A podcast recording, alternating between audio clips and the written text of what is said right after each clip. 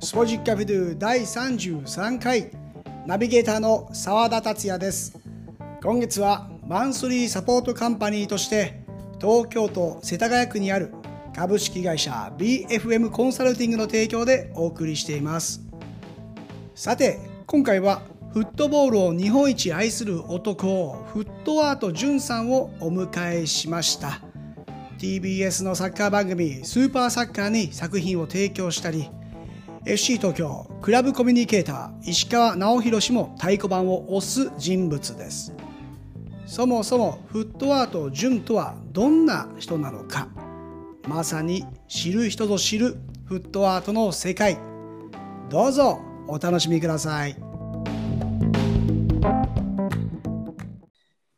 えーまずはじめにフットアートとはどんな由来から来ているんでしょうかはい。えっ、と、僕は、まあ、おあの恵まれた環境で、まあ、お父さんとおじいちゃんとサッカーが大好きという家庭で育ち、おまあうおうサッカー家族という中で育っていく中で、まあ、うんフットボールとアートを融合した世界を、まあ、表現したいというところで、フットアーティスト純という活動が始まりました。えおじいちゃんもそう、もともとサッカー経験者なんですかそうなんですよ。おじいちゃんもね、サッカー部だったんですよ。週休です、週休。えーはいはい、週休部。はい。すごい。で、お父さんもサッカー部、サッカー経験者で、そうです。はい。ああ、じゃあもう会話、家族の会話の中に、えーフットボールが入ってくるような。そう、だから日本代表の試合は家族でみんなで見るっていうのがもう日常でした。ああ、いいですね。はい。あ、まさにそこが原点としてうん。あって、うん。はい。このフットアートっていうのはフットボールとアーティストっていうのをうん。結びつけた造語。そうですね。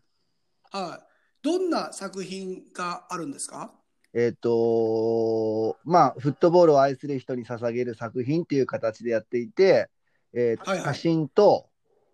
うん。僕は手作りのアクセサリーを制作しているので、はい。そこで手作りの作品と写真と二刀流で。あの、その作品を集めた個展も開いていると思うんですけども、はいこのスタートは、あの、鎌倉のアトリエから始まったということで間違いないですかはい。鎌倉での個展を始めたのが2013年で、そこから ?2013 年。あはい、毎年6月に開催するっていうことでやってました。あ6月っていうことは、じゃあ今年はまさにコロナの影響でそうなんで開すよ。催できてない。そうなんです。今年はちょっと、まあい、あの、延期っていう形にして、うんうん。やっぱ今難しい状況なので、はい、そうですね。できませんでしたね。悔しかったですけど。もちろん、その、えー個展に向けての作品作りっていうのもあるわけですよね。そうですね。もちろんもう、年明けからそこに向けて準備はしていたので、うん。あのーあの、うん、はいはいはい。さあの個展がやっぱちょっとできないっていう決めた時には結構精神的にもまあしょうがないんですけどうん。ちょっと悔しい思いはしましたまあ切り替わってますよねもうねはいうんまあ、まさに僕もその鎌倉の個展に足を運んだことがあるんですが、はい、えーすごい印象的だったのが、はいえーかねてからの夢を実現させた後のはい個展で、はいずっとあのブブラジルに片思いしてましたよね。そうですね まあ今もブラジルに片思いはしてますけどえあれあのブラジルに、まあ、足を運ぶことができてはいまだまだ両思いになってないんですかいや常に片思いでいたいですよねやっぱねそこは常に片思いで思っていきたいっていう思ってたいですはいあーいいなあいいなあ恋愛上手ですね。ずっと追いかけてたいいですや、あ追いかけてたいです。やっぱそう、追われる方がいいらしいですからね、人はね。なるほど。あのーその本当にもう、当初からずっとブラジルに行きたいんです、ブラジルに行きたいんですと言っていて、 はい実際ブラジルに行った話を聞いてみたいんですけど、はいえー、淳君から見たブラジルはどんな国でしたかうん、まあ自分もこうブラジルに行きたいっていうことをいろんな方に言ってて、あのまあ、どうだったっていうことをいろいろ聞かれる中でうんやっぱ本当に行ってみなきゃ分かんなかったことはたくさんあったんですよね。で、うんまあ一言で言うならば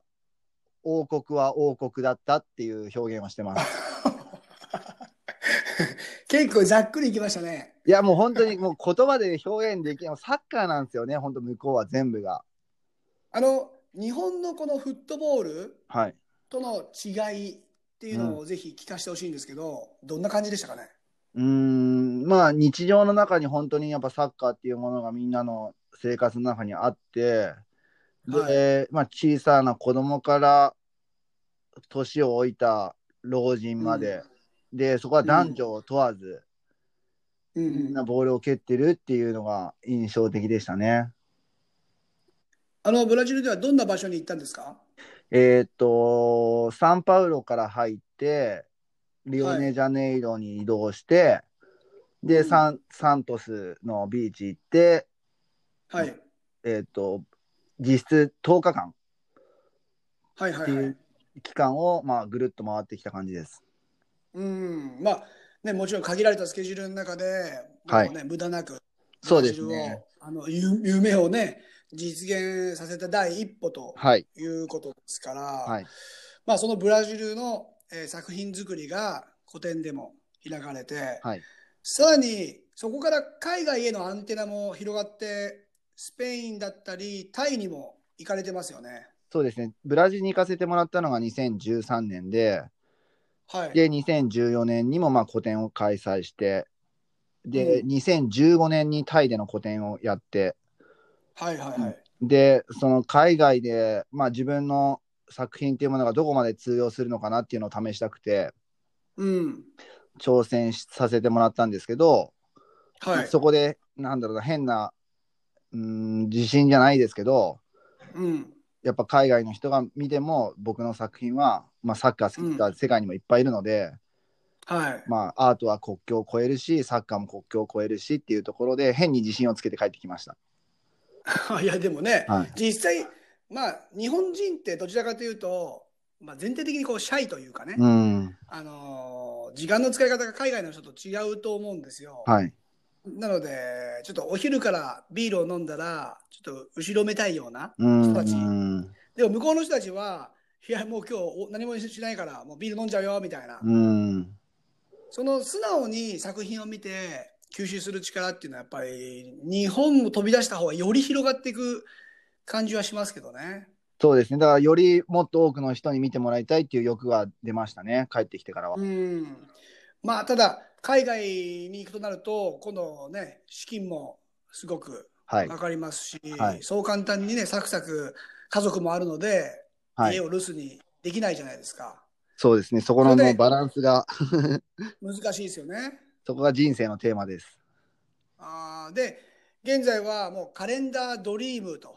いうことそでうですねまさにこのカレンダー作りから、えー次なる夢に向かっていく制作活動入っていると思うんですが、はい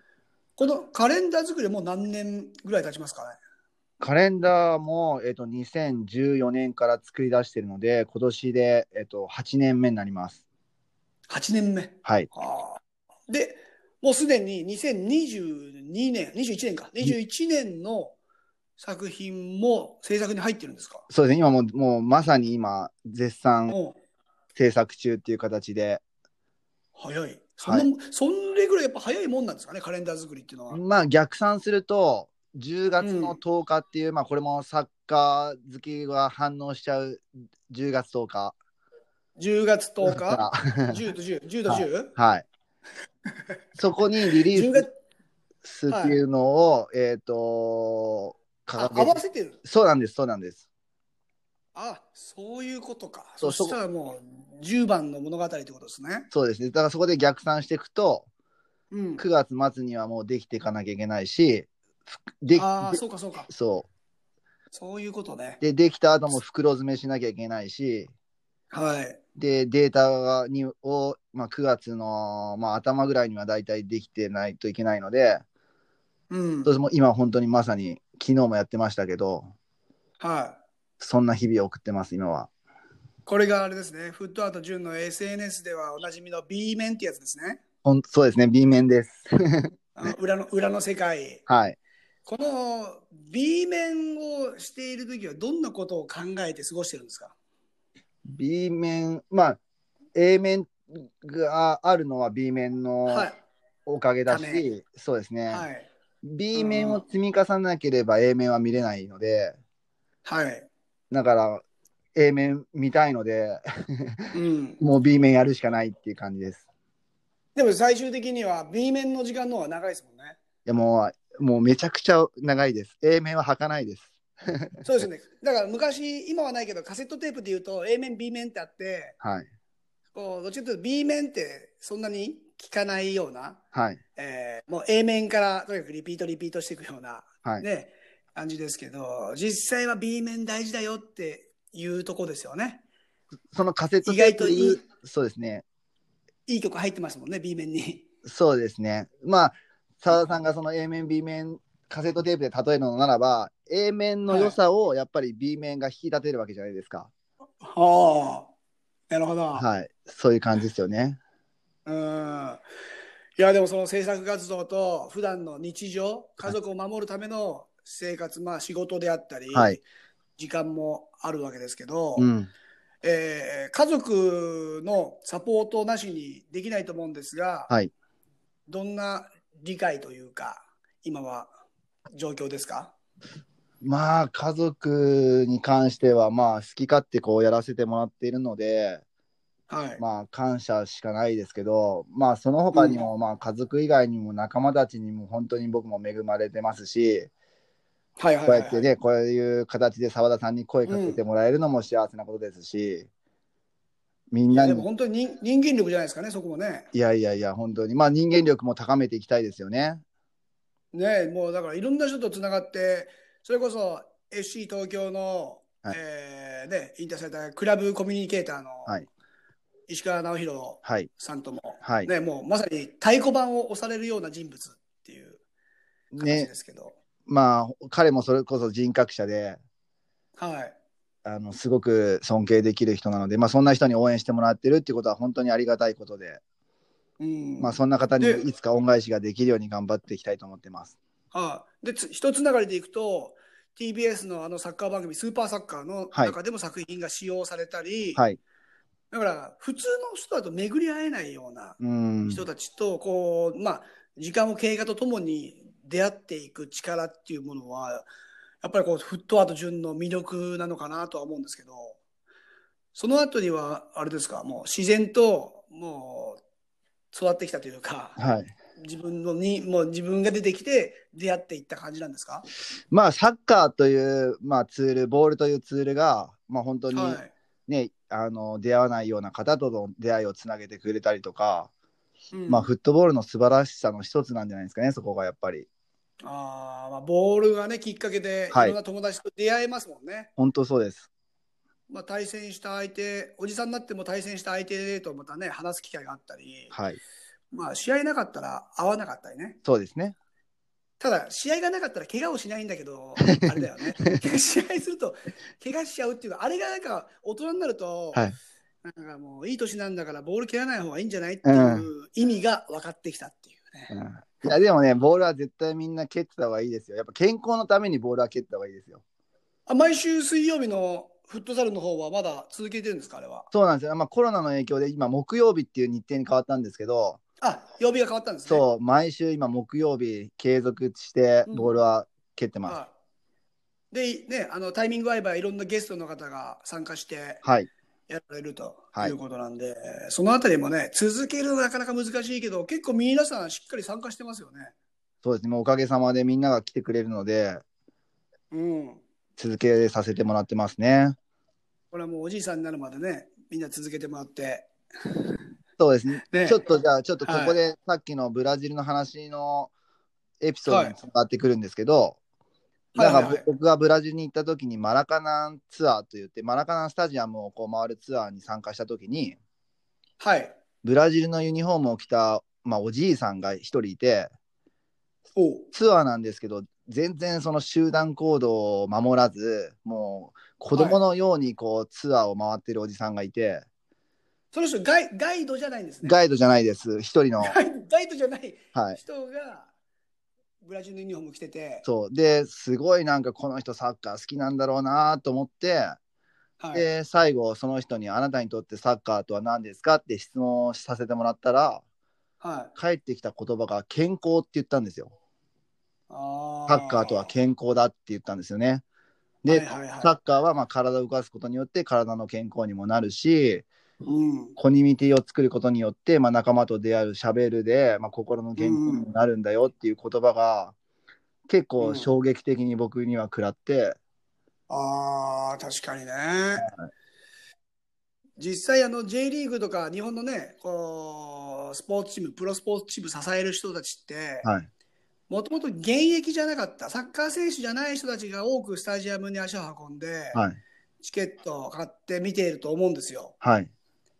意外とこう、プレイヤーだった人たちって、そこまで頻繁にスタジアムに足を運べてないはいはいデータが、多分僕の近隣も、えーフットアートジュンさんの周りでも、はいえー多いと思うんです。多分アウェー戦まで行けないとか。そうですね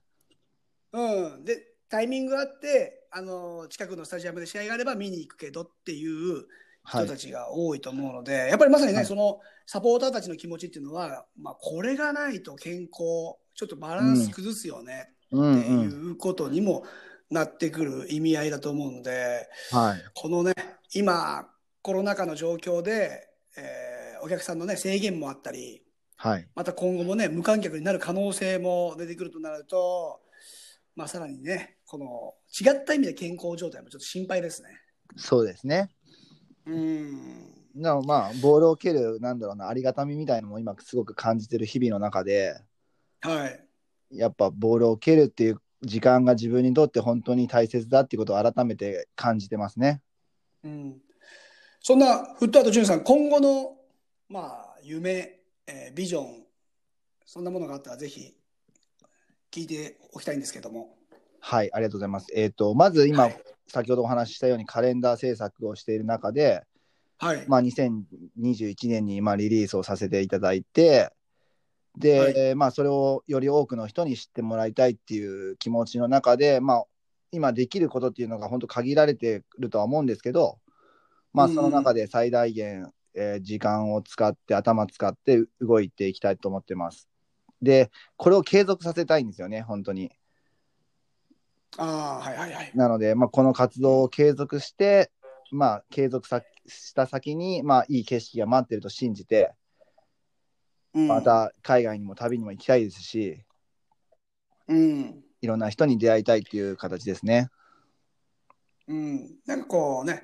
えー、どちらかというとスピードでな、ま、何かに出会うっていうよりかは、はい風のようなね、そんな自然の流れでいろんな人と出会ったり、はいろんな、まあ、進展が出てくるようなはい。ライフスタイルそうでだすと思ね。うので、はい。はい。まあ、お互いこのイベントね、なくなってしまって、えー苦しい時期に入ってますけども、これからね、また、えーこうやって楽しみながら前にはい進んでいきましょう。ありがとうございます。いえ、またぜひね、近況を今後も聞かせてください。ぜひぜひ、いい報告ができるように、恩返しできるように頑張っていきたいと思います。